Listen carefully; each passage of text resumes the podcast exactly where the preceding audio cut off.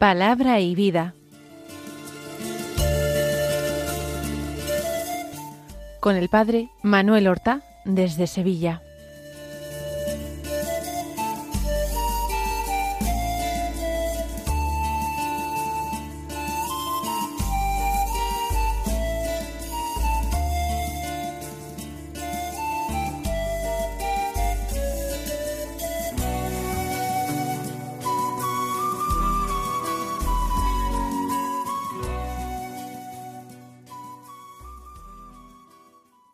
En el nombre del Padre y del Hijo y del Espíritu Santo. Amén. Alabados sean Jesús y María. Muy buenos días, queridos amigos, oyentes de Radio María y seguidores del programa Palabra y Vida. Hoy es el martes de la octava semana del tiempo ordinario. Hoy retomamos esta senda del tiempo ordinario con el seguimiento de la lectura continuada del Evangelio de San Marcos en la liturgia de la Santa Misa y como primera lectura del el libro del eclesiástico, un libro sapiencial del Antiguo Testamento. Y al ser este martes 30 de mayo, se celebra la memoria de San Fernando, el rey Fernando tercero llamado el Santo, que nació eh, seguramente en la provincia de Zamora en el año ocho, siendo hijo del rey leonés Alfonso IX y de la reina de Castilla doña Berenguela. Él unió ambas coronas, León y Castilla, haciendo un solo reino. Fue un hombre íntegro, padre de familia, profundamente religioso. Consideró un deber, una auténtica cruzada, la conquista a los moros de territorio, y así conquistó Córdoba y Sevilla. Destacó por su caridad intensa, por su celo por las cosas de Dios y por su profunda humildad. Fue primo hermano de otro rey santo, San Luis de Francia. Sus madres, Blanca y Berenguela, eran hermanas. Murió en Sevilla tal día como hoy, 30 de mayo de 1252. Y aunque tuvo un reconocimiento de santidad unánime, sin embargo no fue canonizado hasta el año 1671 a petición del rey de España que lo solicitó así de la Santa Sede. Vamos ahora a escuchar la palabra de Dios que se proclama en la liturgia de la misa del día. Es del Evangelio de San Marcos el texto que vamos a leer, del capítulo diez los versículos veintiocho al treinta y uno que dicen así en aquel tiempo Pedro se puso a decir a Jesús, ya ves que nosotros lo hemos dejado todo y te hemos seguido.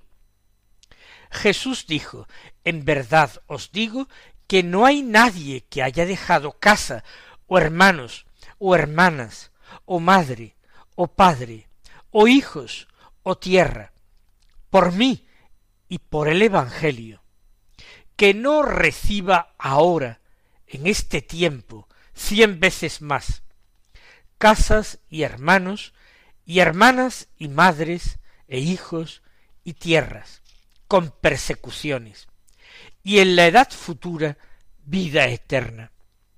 Muchos primeros serán últimos, y muchos últimos primeros.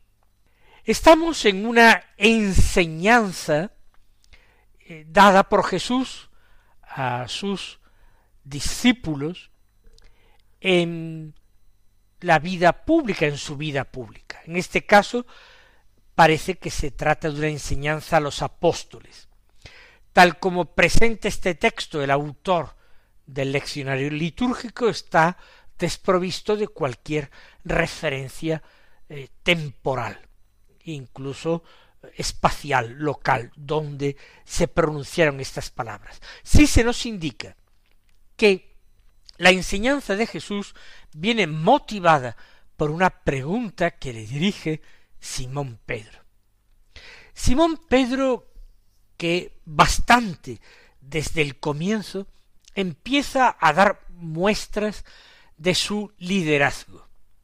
Tomar la palabra para presentar a Jesús cuestiones, preguntas, dudas que posiblemente tenían todos, que formaban parte de esas conversaciones que los apóstoles mantenían entre ellos.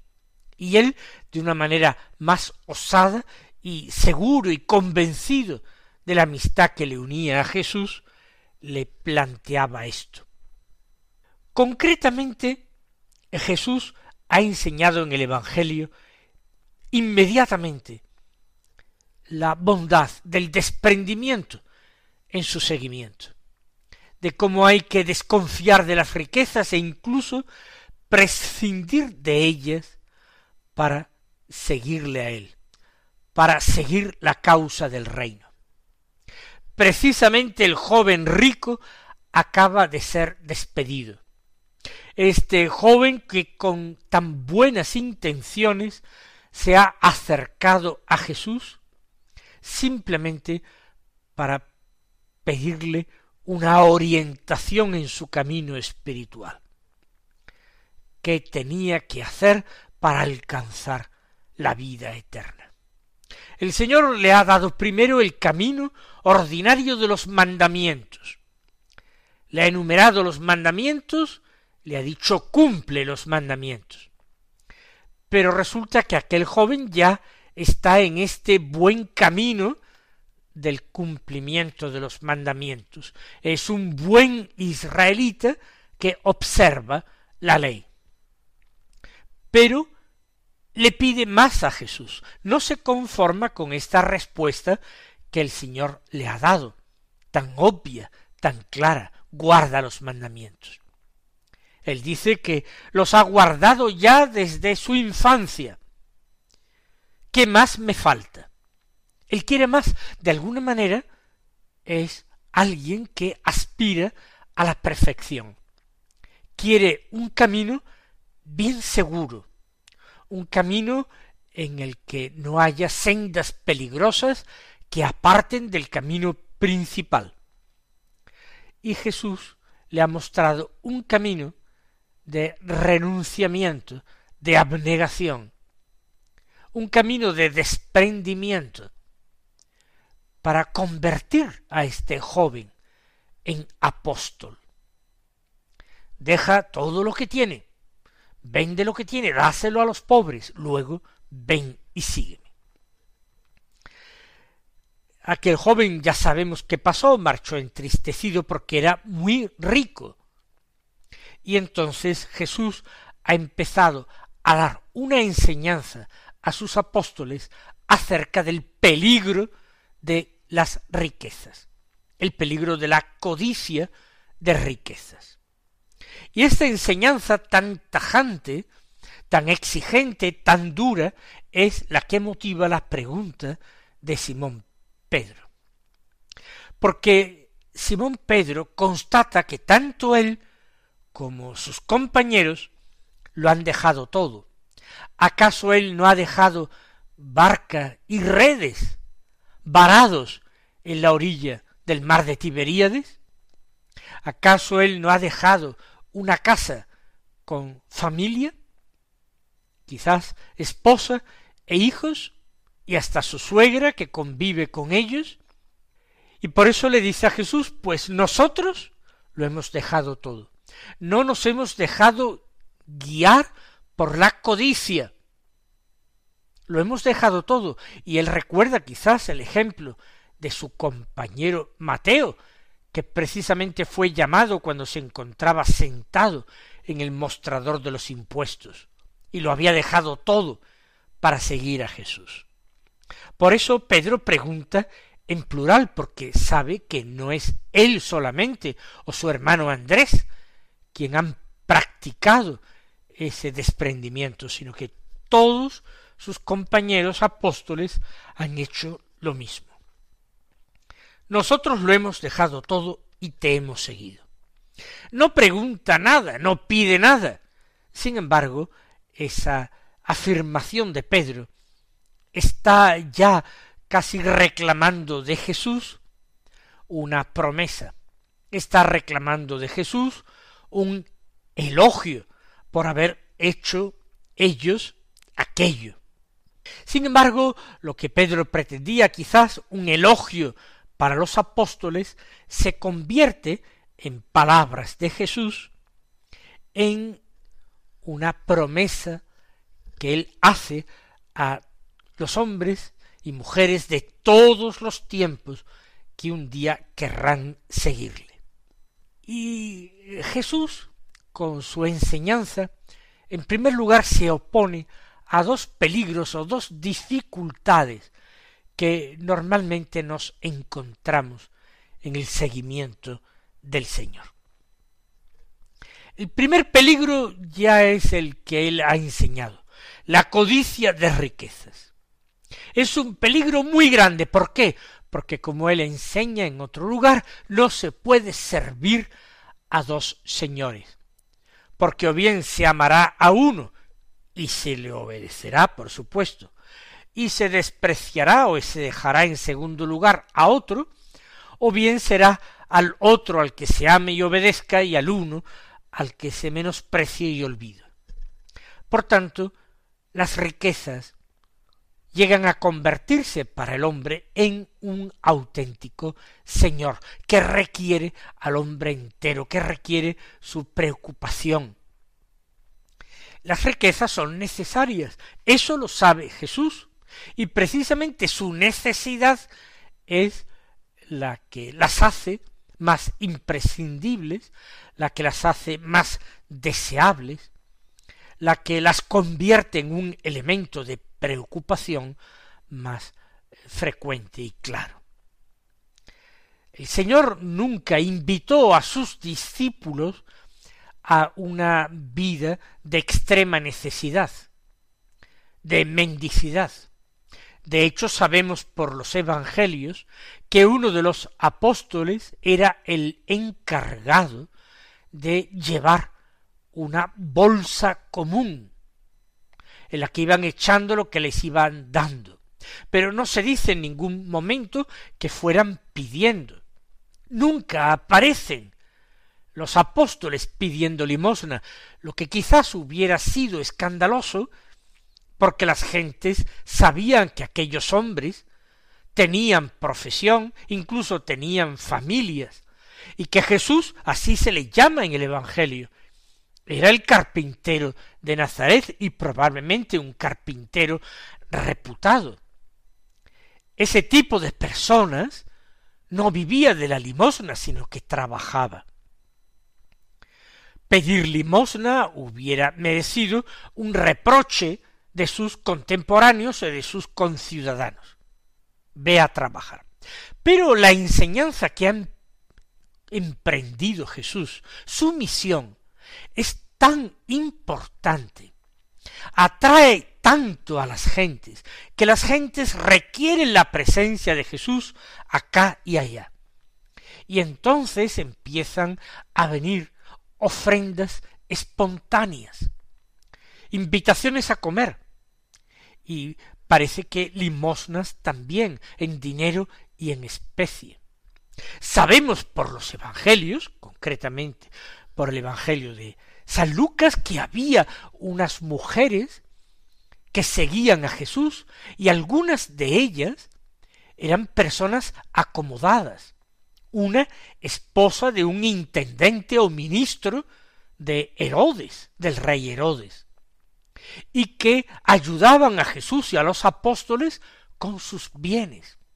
No es que el Señor y los apóstoles pidieran limosna, sino que ellas les seguían y les ayudaban económicamente. Hoy diríamos nosotros, los financiaban o los apadrinaban y sabemos también que eh, Jesús y los suyos eran acogidos y requeridos en distintos lugares, porque al comienzo de la vida pública parece que el Señor se limitaba a predicar en las sinagogas y si era en las sinagogas, era en el día en que la gente iba a la sinagoga, que era el sábado por la mañana. Pero posteriormente esta predicación y esta enseñanza se va haciendo más cotidiana, abarca todo el tiempo de Jesús, hasta llegar el punto, también lo dicen los apóstoles, que no le dejaban tiempo ni para comer y tenían que esconderse de la gente para poder descansar un poco o entregarse a la oración.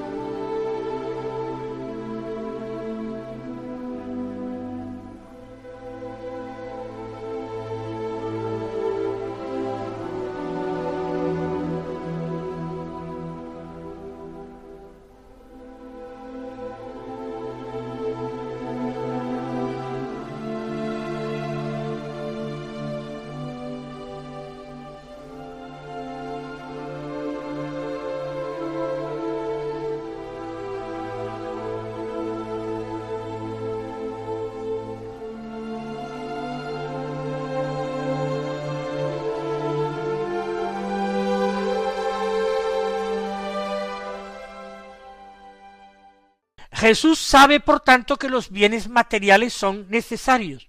Él los tiene, dispone de ellos, pero no se preocupa por ellos, ni quiere que los discípulos se preocupen por ellos.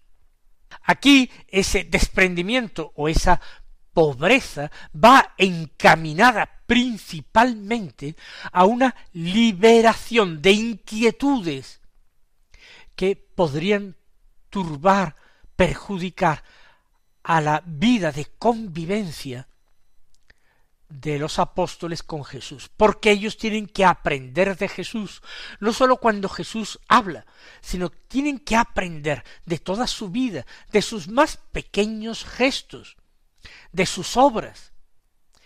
Tienen que aprender incluso de ver a Jesús, que duerme, como en aquella ocasión en que se les durmió cuando estaba a popa de la barca y les sorprendió en el lago una tempestad. Pero hay otra cosa de la que Jesús quiere liberar a sus apóstoles, y es de nuevo las preocupaciones, inquietudes y trabajos que dan los apegos. ¿Apegos a qué? También a personas, a personas queridas, como puede ser la mujer, o la madre o el padre, o los hermanos o hermanas, o los hijos. Y Jesús subraya cómo es posible, aparentemente en contra de la ley de Dios, de ese cuarto mandamiento que eh, mandaba honrar a los padres y establecía todas las obligaciones familiares, cómo hay algo que en estos momentos está situado por encima y es que hay algo que vale más que las relaciones familiares, y es el reino de los cielos. Y por el reino de los cielos se debe postergar todo y hacer pasar a un segundo lugar todo. Por eso Jesús lo dice con palabras muy fuertes y muy exigentes. Nadie que haya dejado casa o hermanos o hermanas, o padre o madre o hijos o tierras, por mí y por el Evangelio. Dirán ustedes, pero no se habla de esposa o de hijos. Más adelante, cuando dice que recibirá cien veces más en casas hermanos y hermanas y madres, y añade, e hijos y tierras con persecuciones. Lo de la tierra o las tierras es una alusión, en definitiva, a las riquezas, al trabajo de la tierra. Todo en un cierto momento, cuando el Señor llama, como ha llamado al joven rico, vende todo lo que tienes, dalo a los pobres, y luego ven y sígueme. Cuando el Señor llama como llamó a Felipe, y le dijo sígueme, y él inmediatamente lo siguió o como le dijo a Andrés y Juan, venid conmigo y lo veréis donde vivo, y los invitó a quedarse con él. O cuando pasando a orillas del lago a Simón Pedro y a su hermano Andrés les dijo que eh, dejaran aquello y se vinieran con él y él los convertiría en pescadores de hombres. Jesús puede dirigir llamadas particulares a personas para que abandonen todo. Y entonces no se debe dudar, no se debe vacilar. ¿Por qué? Porque el que debe renunciar a todo, el que debe desprenderse de todo, bienes o familia, ese no pierde, sino que Jesús empeña su palabra. Ese gana. Ese hace un buen negocio. Porque no es que va a ganar un poco, es que va a ganar cien veces más, el céntuplo, en todo, en hermanos y hermanas, en padres y madres, en hijos, pero va a ganar incluso cien veces más en casas y en tierras, porque va a tener casas que son como suyas, en las que podrá hospedarse, y tierras de las que podrá disponer. El mundo entero se abre para el que, siguiendo la llamada, sigue a Jesús. Y el Señor, como digo, previene contra esos apegos que impiden, que hacen muy penosa, muy difícil, o que siembran de dudas el corazón de las personas llamadas dudas que siembran sus corazones y que a veces son inducidas y creadas por otras personas, de buena o mala fe, que le dicen no hagas esa locura, eso va en contra incluso de lo que Dios manda en los mandamientos, tú sigue el camino más seguro y más acomodado de los mandamientos. No, hay otros caminos. Pero incluso para personas que no sientan estas llamadas especiales a consagrarse a Jesucristo y al reino de una forma particular, total y exclusiva, esta enseñanza es válida.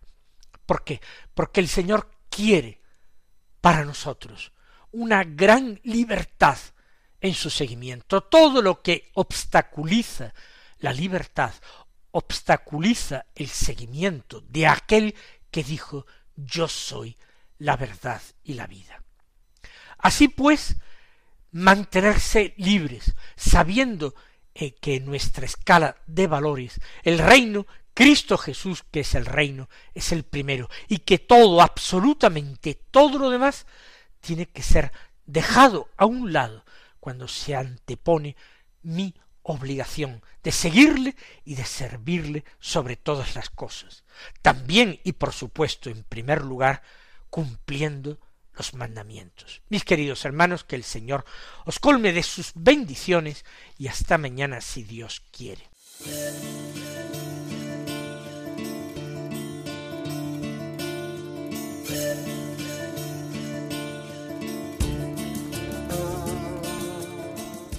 Han escuchado en Radio María Palabra y Vida, un programa que dirige el Padre Manuel Horta.